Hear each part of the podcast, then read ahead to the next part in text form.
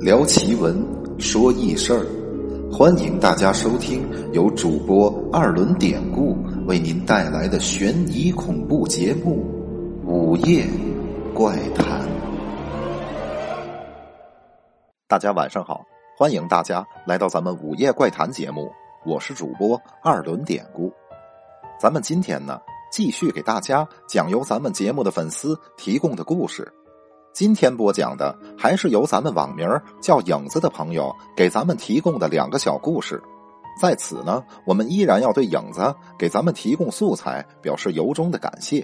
多么幸运找到你，多么坚定，我爱你。好，下面我们就直接进入正题，开始今天的第一个故事——医院。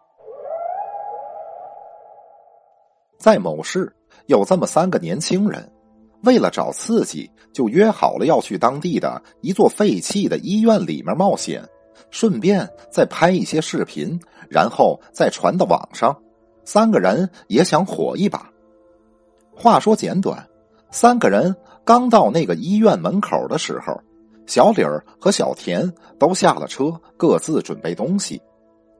小李儿一边准备东西。一边对还坐在车里的小张说：“你干嘛呢？胆小鬼，打退堂鼓了。”小张瞪眼看着外面，哆嗦着说：“你你们去好了，我还是在车里面等你们吧。这地方看着可比想象里可怕多了。”小李儿听了小张的话，扭头对小田说：“不管他，我们进去，让他在门口把风。”说完，两个人提起装备就走向了医院的大门。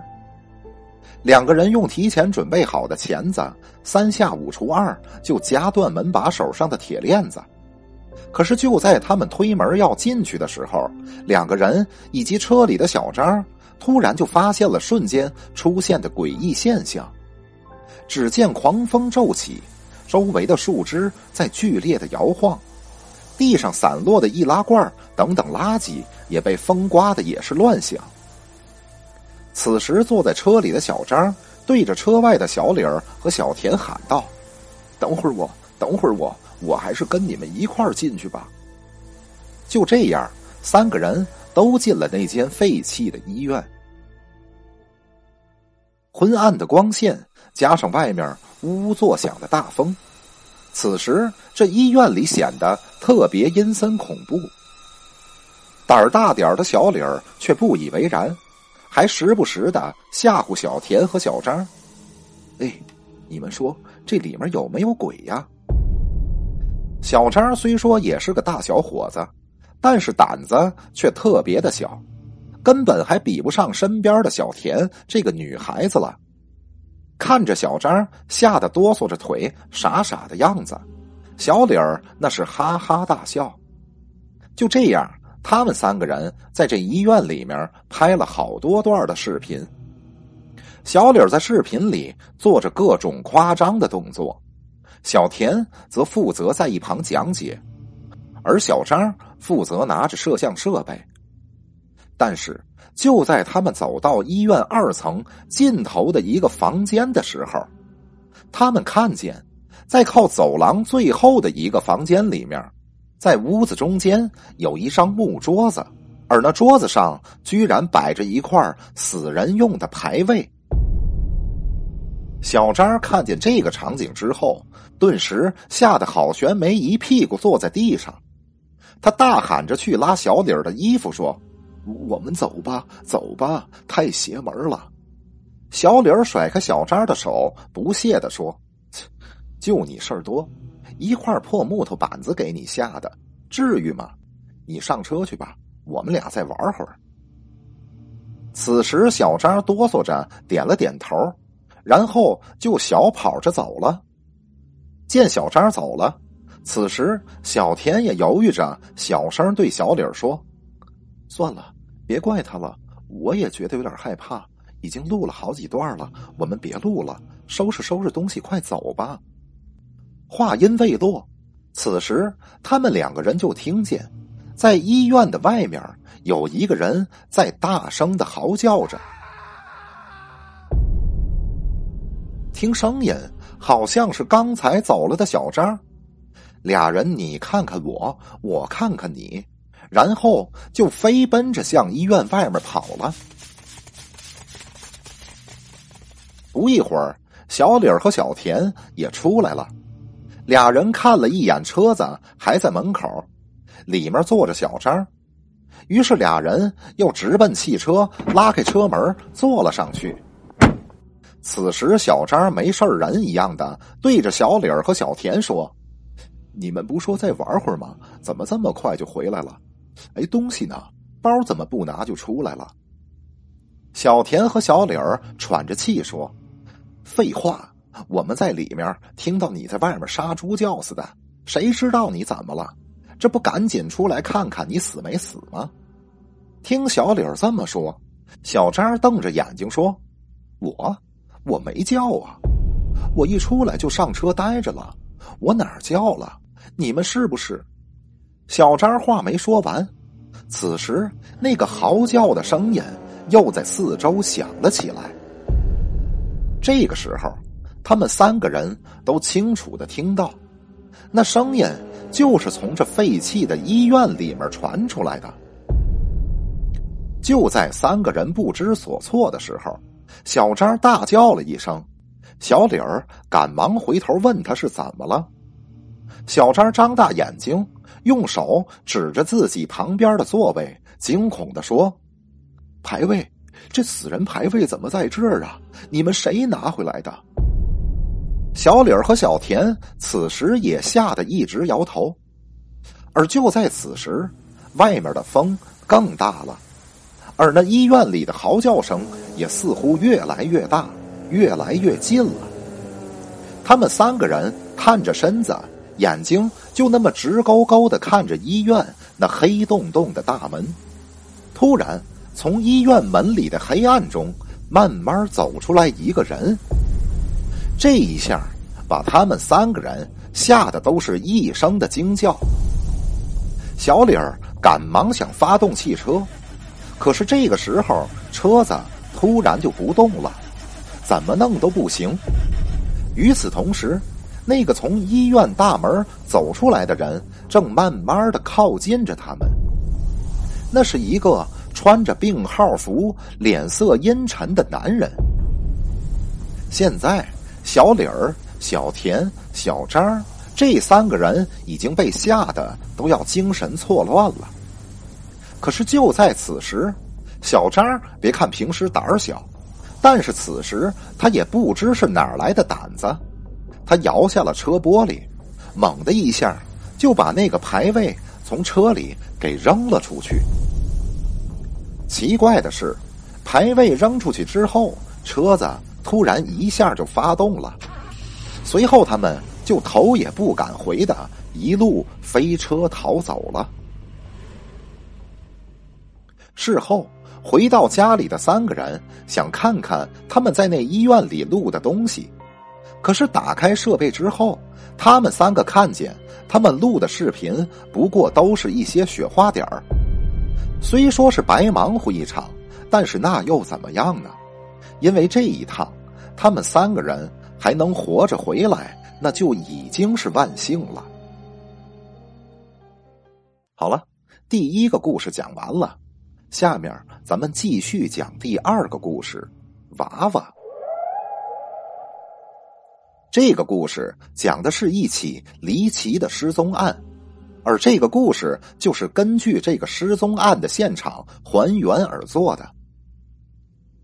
话说，同样是在某市的夏天，有那么一个小姑娘，名字叫小千，十五六岁由于当时是暑假，小千的伯伯和婶子白天需要上班，于是小千就被邀请到他婶子的家里。帮忙照看一下堂弟，这个堂弟上小学三年级，暑假里就是除了早晨要上个补习班，十点来钟也就回家了，剩下的就需要小千在家帮着给看着这个孩子了。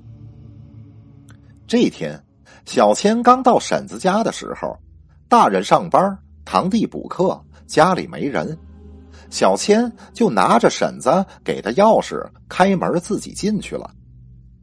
其实，毕竟小千也是从小就喜欢经常在婶子家里玩，所以对家里的情况特别的熟悉。不过这一天，当他走进去的时候，刚好他就看见家里的书房。说是书房，其实也不大，就是专门给堂弟隔出来写作业的地方。平时就关着门，也没人进去。小千看见，就是这个房间似乎和平时不太一样，所以就引起了小千的注意。因为那个房间除了摆放一些书之外，就是放一些堂弟的玩具什么的，再就没有其他的东西了。可是这一天，小千就看见有一个什么东西是被用纱布盖住，放在了堂弟写作业的桌子上。于是小千就特别的好奇，索性他走过去，就慢慢掀开那个白纱布。打开一看，没有什么特别的，就是一个穿着古代服装的布娃娃。就在此时，小千的堂弟也下了补习班回家了，所以小千也没理会那个娃娃，关了那屋子的门，就去找堂弟了。那年夏天也是出奇的热，天儿还特别闷。小千过来婶子家，这一路上早就一身汗了。跟堂弟说几句话，小千就打算先去洗个澡。但是等他洗完澡出来之后，就看见刚才那个放着娃娃的房间门是打开的。可奇怪的是，小千记着。洗澡之前已经把门关上了呀，是堂弟在里面写作业呢。小千探头看了看，里面没有人，于是他就冲不知道在哪个房间的堂弟问了一嘴：“小伟，你开的书房门呢？”之后就听着好像在客厅的小伟回了一句：“没有啊。”当时小千可能也是没有多想，以为是自己没关紧罢了，所以就去把门一推，又关上了。但是就在小千转头的一瞬间，身后又响起了嘎吱嘎吱的声音。小千回头一看，那门又开了。现在小千开始有点害怕了，不过他还是壮着胆子去又把门关上。这来回关门的声音，小伟也听见了，于是他就在远处问了一句：“姐，你干嘛呢？”可与此同时，小千的手机响了，于是他也没顾上去回堂弟的话，就去旁边的鞋柜那儿接电话了。电话是婶子打过来的，小千松了一口气，就跟婶子聊天可此时，小千看见那个自己刚关了好几次的书房门，此时又开了。不过好歹是在和婶子说着话，小千当时还并没有太害怕，他就跟婶子说：“你们家里那个屋的门太吓人了吧？怎么总关不上呢？”婶子在电话里笑着说：“哪个屋啊？胆儿大点自己家有什么吓人的呀？”小千说：“就是那个小书房呀，就在小伟桌子上有个布娃娃的那个屋。”此时电话里的婶子却说：“小书房是小书房吗？我们家里没有娃娃呀，小伟不玩娃娃的。”听婶子这么说，这话可把小千给吓死了。正在此时，他再次听到嘎吱嘎吱的门声响了起来。而且那声音非常的大。与此同时，小伟在客厅也听到了那声音，又问了一句：“姐，你干嘛呢？什么响呀？”一边说着，小伟一边向那书房走了过去。可是当他过去的时候，却只看见那书房的门开着，在地上。有姐姐小千的眼镜和浴巾，其他的就什么也没有了。小千就这样失踪了，警方展开调查。堂弟小伟证实，确实他也听到了那嘎吱嘎吱的开门声。调取通话记录，小千和婶子在当时的确有过电话的通话。婶子也说，在电话里也听到了那个嘎吱嘎吱的声音。但是小千和婶子在电话里所提到的那个娃娃，却始终没有找到。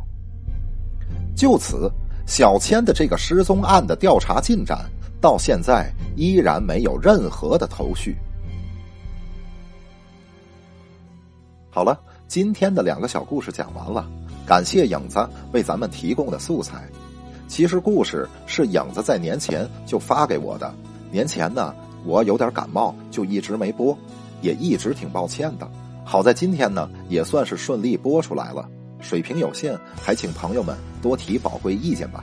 好，喜欢节目的朋友别忘了订阅、点赞、分享故事，加主播微信 PPT 五九二八八，我可以拉朋友们加咱们群，有什么事儿大家也能一起聊一聊。好了，在最后再次感谢朋友们收听，咱们下期再见。